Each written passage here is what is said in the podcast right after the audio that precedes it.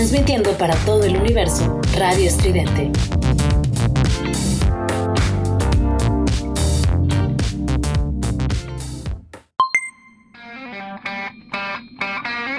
Esto es Giant Metal Robot con Juliet Vampiro y Eric Contreras Ayala.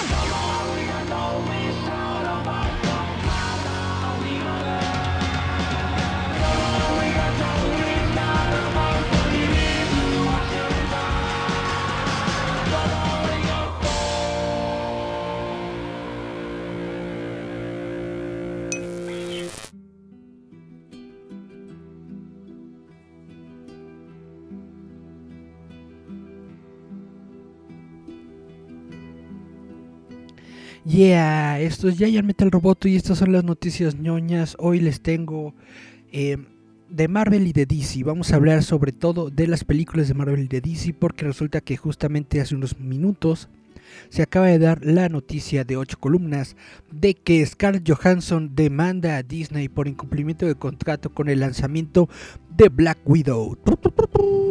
Para todos ustedes chavitos que estaban pensando que probablemente pudiéramos tener a Scarlett Johansson en otra película de Disney, lo dudo mucho porque si hay alguien rencoroso en este mundo es el señor Miguelito H. Ratón, mejor conocido como en los bajos mundos como Mickey Mouse.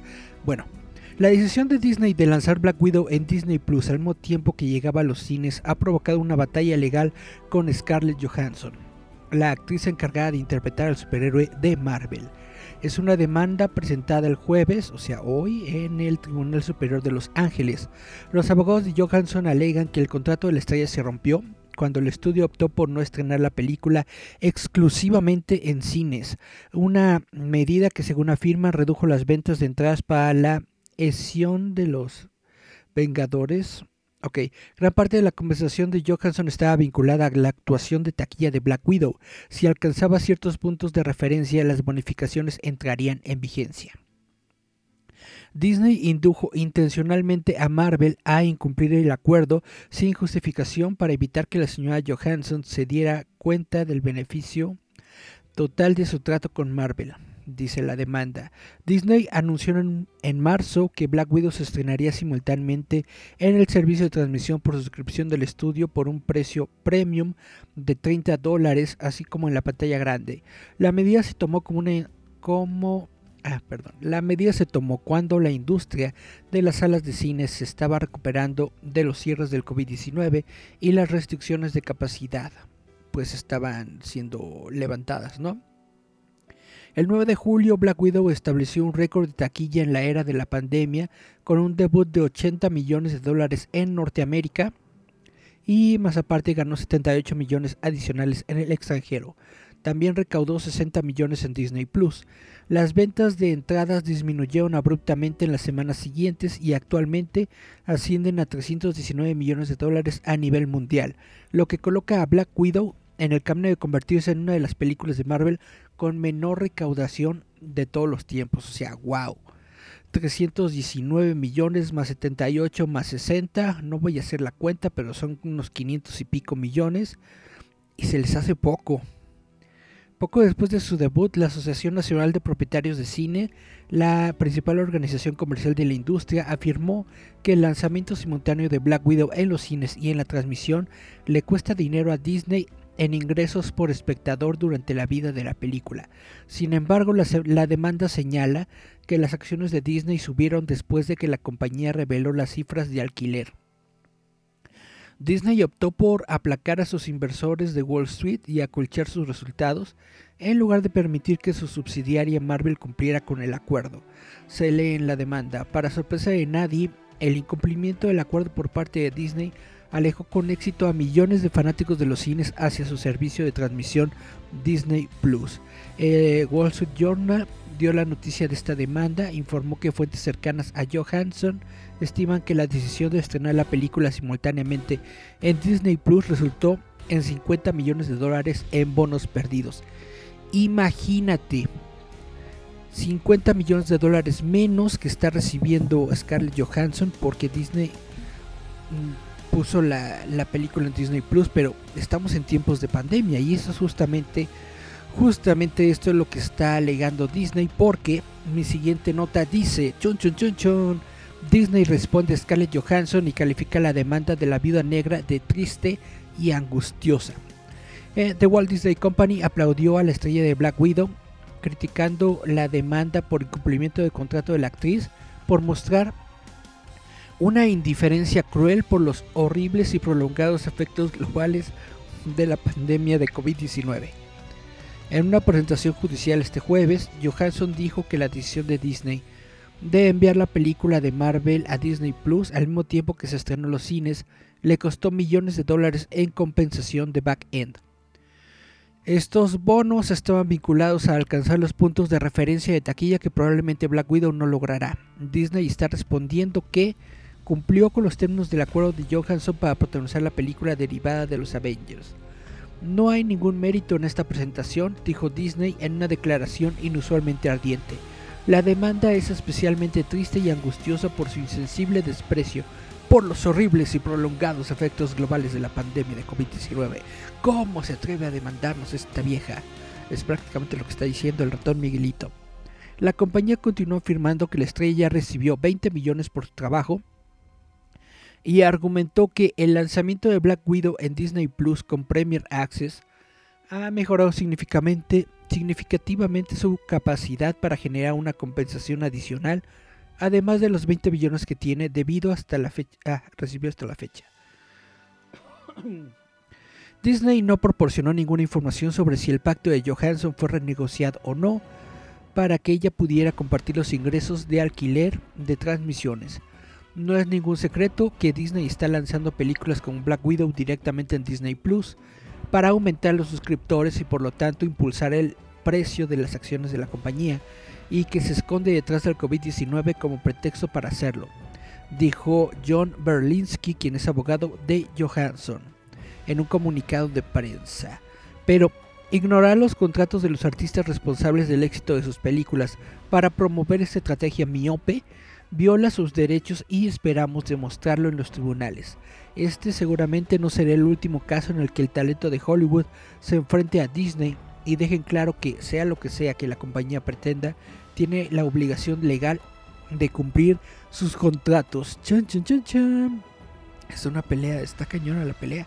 Como sugiere Berlinski, la demanda de Johansson podría afectar la forma en que se compensan las estrellas de cine en la era del streaming y puede inspirar una ola de nuevas acciones legales por parte de actores molestos porque sus películas no se estrenan exclusivamente en los cines. Está cañón el asunto.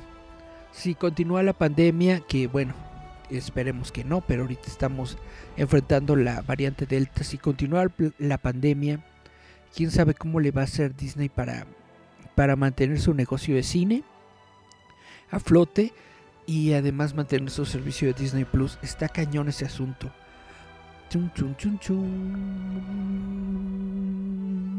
Bueno, continuando con Marvel, pero ahora de series de televisión, se acaba de revelar la fecha de estreno de Marvel's Hawkeye para Disney Plus. También se reveló el primer vistazo a la nueva serie original de Disney Plus. Ok, Disney ha revelado que Hawkeye de Marvel se estrenará en Disney Plus el 24 de noviembre del año 2021 con nuevos episodios todos los miércoles.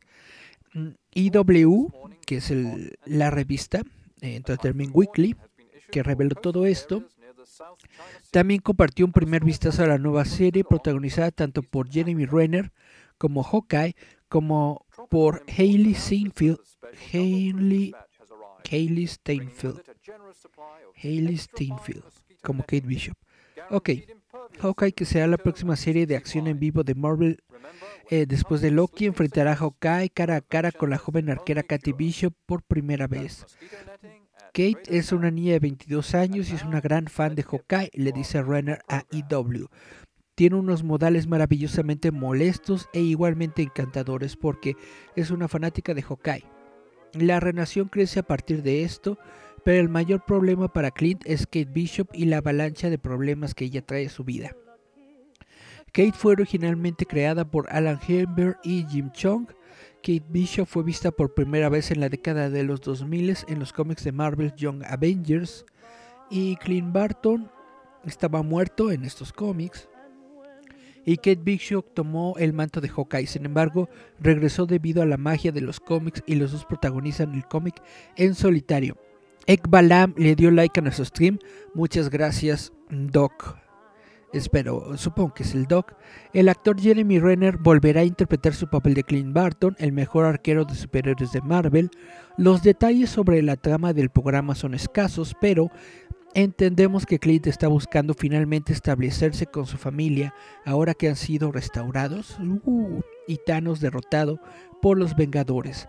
Antes de que Clint pueda retirarse tendrá que encontrar un sustituto de un sustituto de, de arquero y esta no podría ser otra más que Kate Bishop.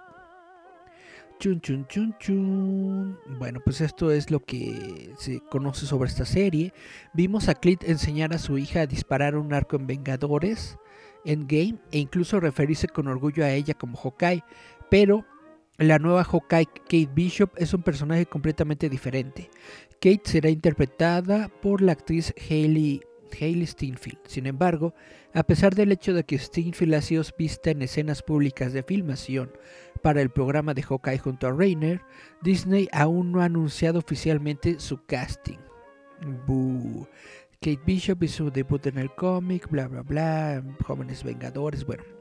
Esto está interesante. Noviembre, noviembre 25 vamos a poder ver la serie de Hawkeye, que justamente en la película, al final de la película de Black Widow, tenemos una, una pequeña mm, escena que nos podría estar diciendo de qué se va a tratar la serie de Hawkeye, pero ya veremos, ya veremos. Ahora vámonos a DC Comics porque resulta que J.K. Simmons, este actorazo bastante bueno que hizo a James Gordon en la película de Justice League, resulta que J.K. Simmons eh, va, está en conversaciones para repetir su papel en la película Batgirl de HBO Max. La próxima película de Batgirl está llamando a una cara familiar para interpretar al padre de Barbara Gordon. Según el sitio The Hollywood Reporter, J.K. Rawlings perdón, J.K. Simmons, esa es otra J.K. J.K. Simmons está en conversaciones para repetir su papel de comisionado de policía de Gotham City, James Gordon.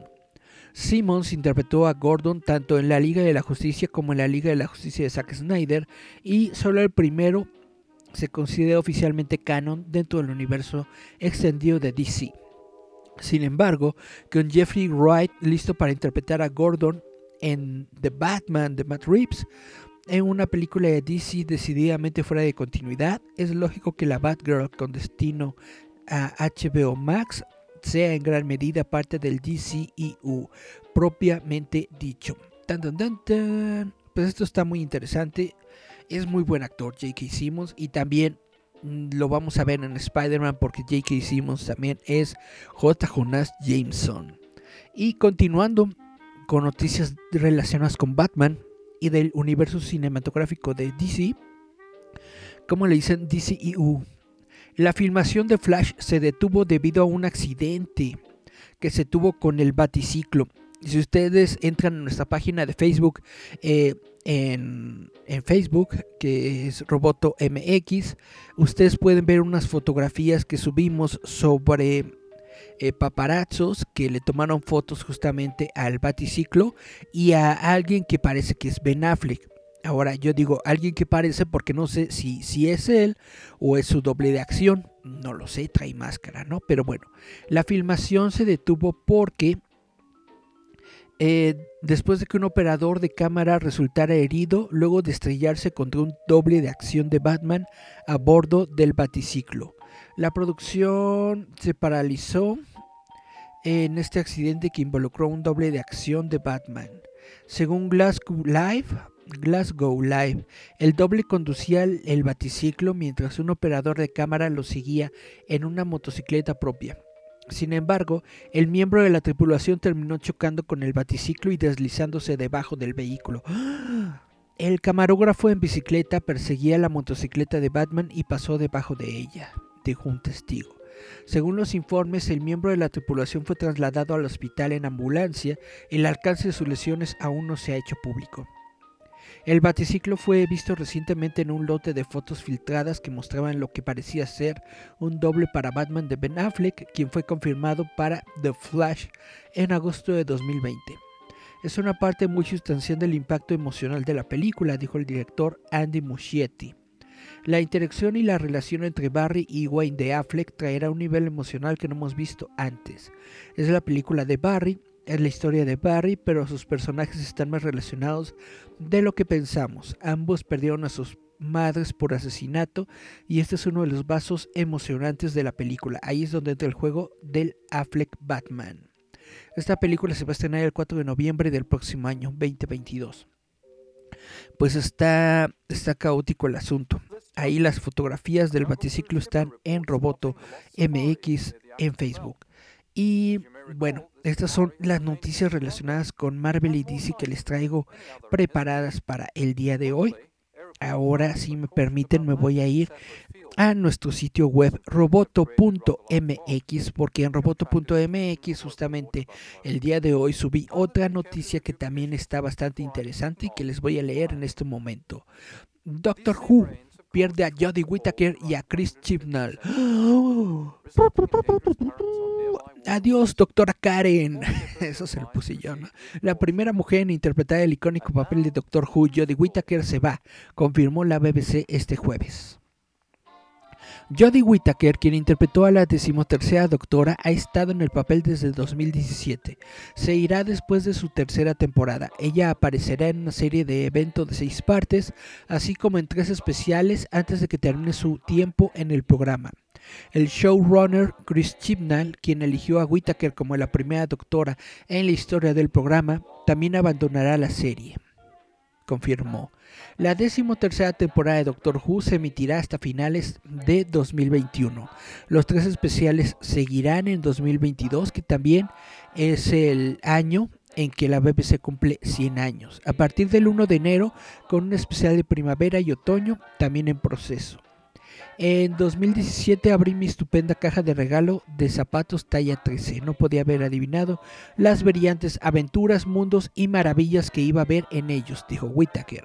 Mi corazón está tan lleno de amor por este programa, por el equipo que lo hace, por los fanáticos que lo ven y por lo que ha traído a mi vida y no puedo agradecer lo suficiente a Chris por confiarme sus increíbles historias. Bueno, esto es lo que se está diciendo. Jodie Whittaker deja de ser la doctora Who. Y bueno, eh, según esto, lo, según lo que dice el, comunicado, aquí se los leo. Jodie y yo hicimos un pacto de tres series y fuera entre nosotros al comienzo de esta explosión única en la vida. Así que ahora nuestro turno ha terminado y estamos devolviendo las llaves de la tarde, dijo Chibnall. Esto no hay que tomárselo como verdad absoluta porque no es un, no es un secreto que esta serie de televisión, esta temporada de Doctor Who ha tenido los ratings más bajos de toda la, la serie de Doctor Who desde que se reinició en el año 2002-2004, una cosa así.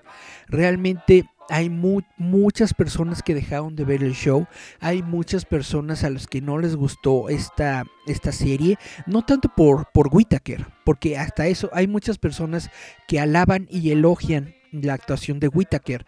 El problema es, es Chibnall es este tipo que se metió como director de la serie, que realmente ha estado escribiendo unos guiones malísimos, que se echa el canon establecido de Doctor Who, se lo pasa por el arco del triunfo, etcétera, etcétera.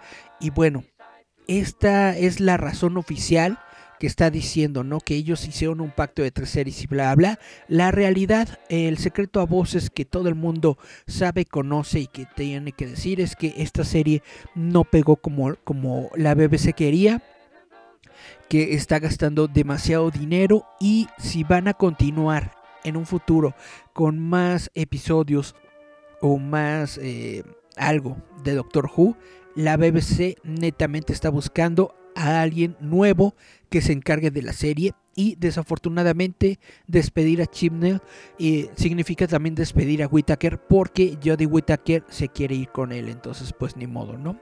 Eh, la BBC aún tiene que anunciar quién va a reemplazar a Whittaker en el papel principal.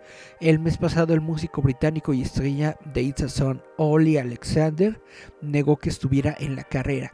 Yo yo escojo a Rupert Grint. Rupert Grint fue el chavito que hizo de, de, Ron Weasley en Harry Potter. A mí me gustaría mucho ver a Rupert Grint como el doctor en Doctor Who. Uh, y aquí pueden ver que, que Goyito trae su destornillador sónico uh, de Doctor Who. Chun chun chun. Bueno, Listo, Goyito. Y esto es todo lo que les quería platicar sobre Doctor Who. La última nota que les voy a leer en estos momentos ya no tiene mucho que ver con el mundo geek, pero es una nota de cultura popular, es de deportes, es sobre las Olimpiadas de Tokio, porque hoy eh, estalló la polémica y la y los chismes después de que se descubrió que el equipo mexicano de softball tiró sus uniformes a la basura. ¿Cómo va a ser posible? Pues sí, chavitos, resulta que... Chun, chun, chun, déjenme les leo la nota. La gran polémica del día de hoy se da por el hallazgo de que el equipo femenino de softball que acudió a Tokio 2020 representando a México tiró varios de sus uniformes y equipos en bolsas de basura dejadas en la Villa Olímpica. El incidente podría sonar como algo sin consecuencia o sacado de proporción, pero se trata de un suceso que ya traía tintes contenciosos, por lo que desde un principio la selección femenina de softball utilizó un, uniforme no aprobado para que sus enfrentamientos para sus enfrentamientos que no tiene la bandera mexicana. El presidente del Comité Olímpico Mexicano, Carlos Padilla, reveló que se estaba investigando al equipo de softball femenil que compitió por el país en Tokio 2020 debido a que no portaron la bandera de México ni el logo del Comité Olímpico Mexicano, pese a que habían presentado un uniforme en el que supuestamente sí lo harían. Vamos a hablar con el presidente de la federación llegando a México, pero para aclarar algunos temas que se dieron durante su participación en Tokio. El presidente del Comité Olímpico Mexicano aclaró que no se sancionó al equipo de softball eh, en el instante porque eso implicaría dejarlas fuera de, de, las Olimpiadas de Tokio 2020. Además de que los castigos, en caso de no encontrar una explicación lógica, podría hasta dejar fuera de toda competencia al equipo que quedó en cuarto lugar en estos Juegos Olímpicos. Esto era el antecedente. Después de este incidente, este jueves, dos boxeadoras mexicanas, Britannia, Brianna Tamara Cruz y Esmeralda Falcons, encontraron bolsas llenas de uniformes y equipo dejadas en la basura por las eh. La boxeadora Brianna Tamara Cruz denunció en su cuenta de Twitter a las integrantes de la selección mexicana de softball por tirar a la basura los distintos uniformes que el Comité Olímpico Mexicano dio a las atletas para su participación en los Juegos Olímpicos de Tokio 2020. La pugilista mexicana mostró en redes sociales los uniformes que supuestamente fueron tirados a la basura por los jugadores y los cuales fueron encontrados en la basura de la Villa Olímpica. Tras el descubrimiento de los uniformes y la denuncia pública a través de redes sociales, se dio una muy lamentable entrevista por parte de Rolando Guerrero, quien es el presidente de la Federación Mexicana de Softball, quien alegó que el incidente se debió a sobrepeso de equipaje, incluso tratando de acusar a las pugilistas que encontraron la ropa de pepenadoras. O sea, imagínate, los cachan que tiraron la tiraron los uniformes en la basura.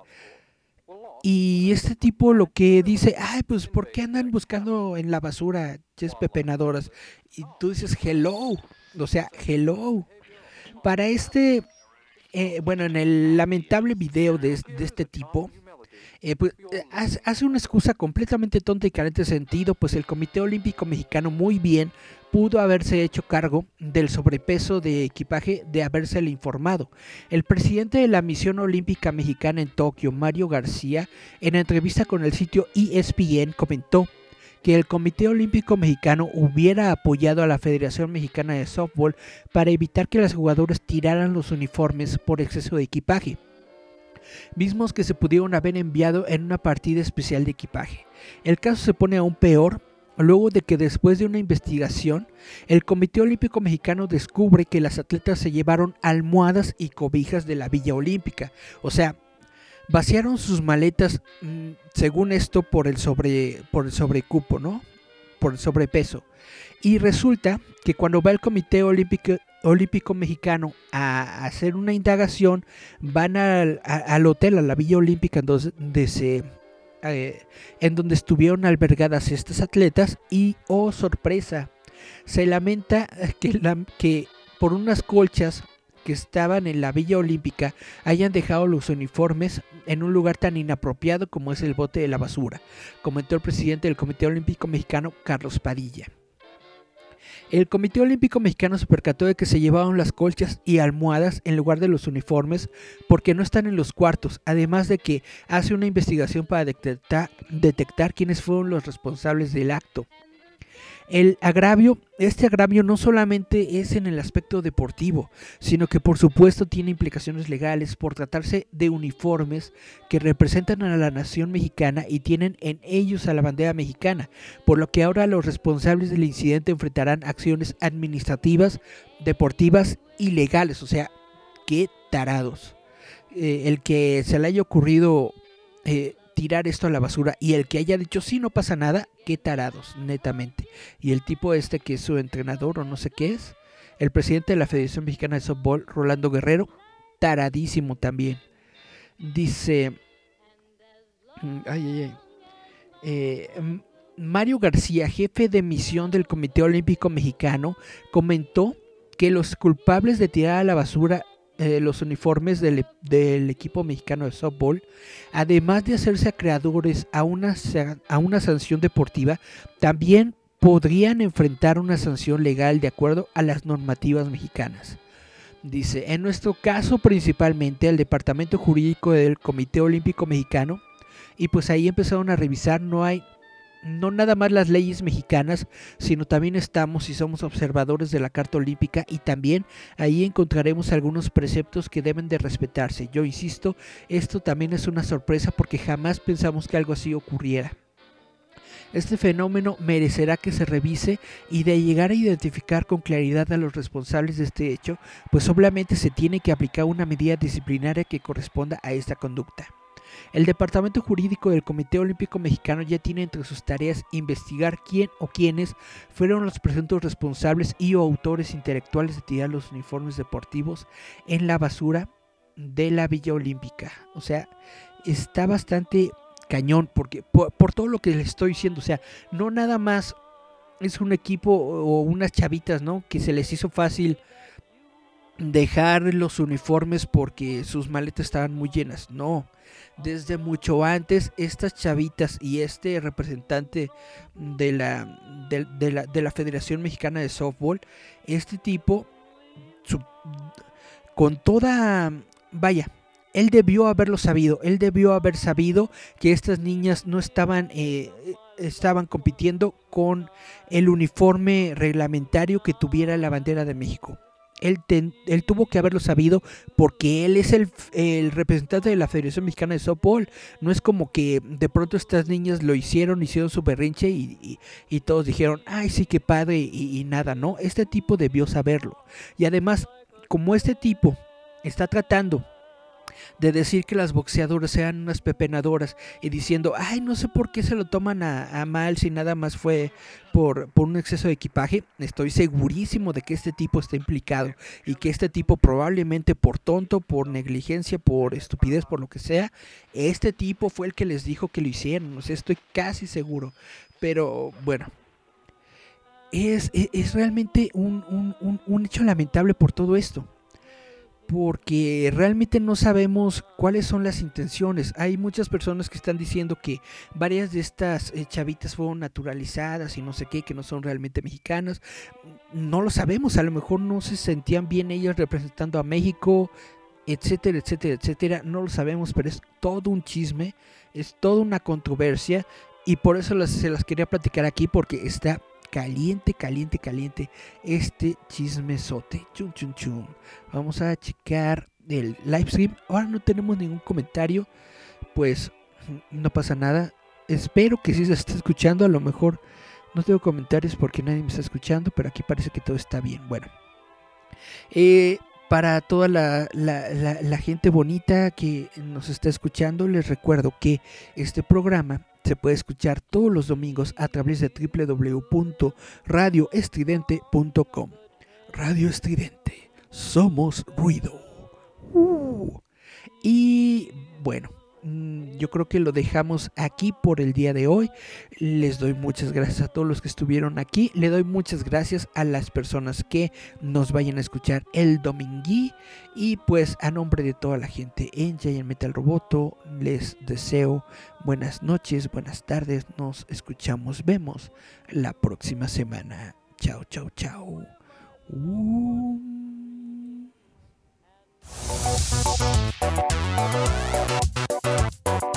Giant Metal Roboto está en Radio Estridente. Así es, todos los domingos a las 6 de la tarde puedes escuchar toda la ñoñeza de Giant Metal Roboto a través de www.radioestridente.com. Porque en Roboto también somos ruido, somos estridente.